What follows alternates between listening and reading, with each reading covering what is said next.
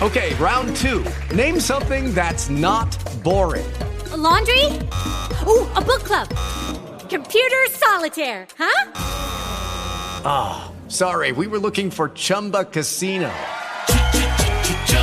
That's right. ChumbaCasino.com has over 100 casino style games. Join today and play for free for your chance to redeem some serious prizes. ChumbaCasino.com. No purchase necessary. Full prohibited by law. 18 plus terms and conditions apply. See website for details.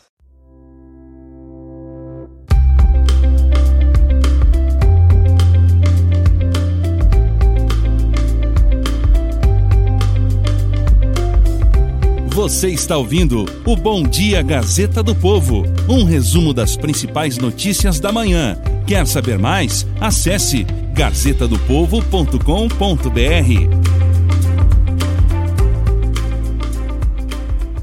Justiça manda ex-procurador Deltan Dallagnol apagar vídeo em que chama a STF de Casa da Mãe Joana. Putin convoca a mobilização parcial de 300 mil cidadãos e diz que usará todas as armas necessárias. Esses são alguns dos destaques do Bom Dia, o podcast da Gazeta do Povo que traz as principais notícias e análises do jornal.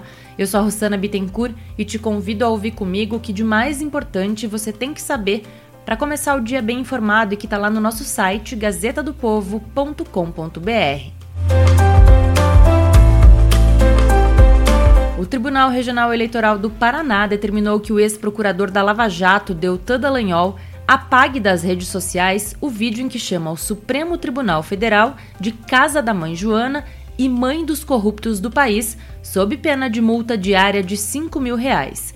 Deltan é candidato a deputado federal pelo Podemos do Paraná. A decisão atendeu a ação movida pelo Ministério Público Eleitoral por propaganda eleitoral irregular após pedido de providências feito pelo ministro Alexandre de Moraes, presidente do Tribunal Superior Eleitoral, na última sexta-feira. A juíza do caso considerou que o vídeo é claramente um ataque à instituição suprema do Poder Judiciário brasileiro e acatou o pedido liminar do MPE. Em cumprimento à decisão judicial, a assessoria do ex-procurador informou que o vídeo já foi retirado do ar em todas as redes sociais em que foi postado. Em contraponto às bandeiras defendidas pela União Nacional dos Estudantes, que é dominada por representantes de partidos de esquerda, surgiu em 2020 a organização estudantil União Juventude e Liberdade.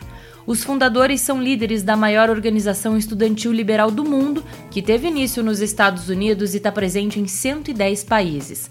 Ao contrário dos colegas de esquerda, esses estudantes defendem pautas como a liberdade ilimitada de expressão, o livre mercado, a liberdade de imprensa, a propriedade privada e a parceria com a iniciativa privada para gerir a educação pública. Por outro lado, eles compartilham com a esquerda pautas como o apoio ao movimento LGBTQIA, e a legalização das drogas. Os objetivos do grupo incluem conseguir delegados em diversas universidades para lançar nos próximos anos uma chapa que consiga competir com grupos de esquerda que estão há dezenas de anos no comando da entidade, como a União da Juventude Socialista e a União da Juventude Comunista. O eleitor que perdeu ou teve extraviado o título eleitoral tem até essa quinta-feira para solicitar a segunda via do documento no cartório eleitoral da zona onde está cadastrado. O prazo de 10 dias antes do primeiro turno do pleito para conseguir a segunda via está previsto na lei eleitoral. O TSE determina que, para conseguir fazer a segunda via do título, o eleitor deve estar quite com a Justiça Eleitoral. Por isso, não poderá ter débitos pendentes, como multas por ausência às urnas ou aos trabalhos eleitorais, como de mesário, ou ainda multas em razão de violação de dispositivos do Código Eleitoral, da Lei das Eleições e de leis conexas.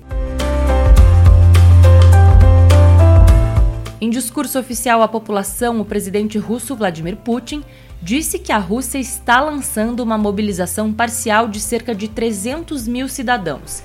Ele afirmou que, para proteger a pátria, a soberania e a integridade territorial, para garantir a segurança da população e do povo nos territórios libertados, considera realizar uma mobilização no país. O líder russo disse ainda que já foi assinado um decreto para oficializar a medida Isso quer dizer que os cidadãos que estão na reserva e aqueles que serviram nas Forças Armadas estarão sujeitos ao recrutamento. Em uma ação sem precedentes desde o início da guerra da Ucrânia, em fevereiro, Putin também disse ter prorrogado os contratos com soldados que já estão lutando no país vizinho por tempo indeterminado. Ele anunciou também o aumento de gastos com a produção de armamentos e fez ameaças nucleares. Opinião. Cristina Grêmio entrevista o autor do livro As Universidades são os Tumores da Sociedade. Assista ao vídeo em destaque na editoria Vozes e assine a newsletter para receber essas e outras notícias por e-mail. E para encerrar, o Sempre Família te mostra um novo estudo que revela que os bebês distinguem sons de fala nas primeiras horas de vida. Acesse o nosso site para saber mais. Por hoje é só, eu sou a Rosana Bittencourt e fico por aqui, mas te deixo um convite. Se torne um assinante da Gazeta do Povo, é só acessar gazetadopovo.com.br barra rádio. Até mais, bom dia para você!